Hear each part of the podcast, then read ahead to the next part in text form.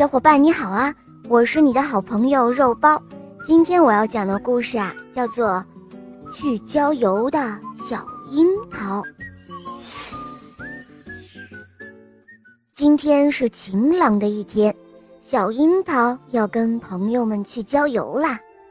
出门之前，小樱桃去找爷爷：“爷爷，爷爷，能不能把您的健身球借给我？”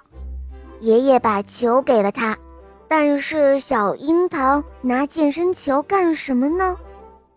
接着，小樱桃去找奶奶，奶奶奶奶，能不能把您的花围裙借给我？于是奶奶拿了一条干净的花围裙给了他，但是小樱桃拿花围裙干什么呢？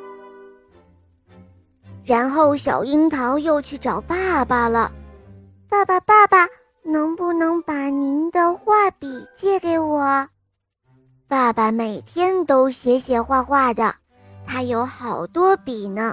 当然，他愿意给自己的小宝贝一支笔。小樱桃郊游后回到家，大家都围着他，问他是不是用健身球、花围裙和笔。表演了一个特别的节目呢。小樱桃掏出了健身球，还给了爷爷。我把它放在泉水里洗了洗，山上的泉水可清亮了。一条小鱼游过来，亲亲健身球。我想，爷爷以后再用，一定能够想起小鱼的吻。小樱桃又掏出了花围裙，还给了奶奶。我把它铺在了漂亮的花上，山上的野花可香了。一只小蝴蝶飞过来，歇了歇脚。我想，奶奶以后再用，一定能够想起小蝴蝶在上面停留过。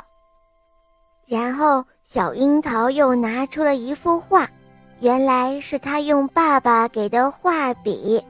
把小鱼还有小蝴蝶都画了下来。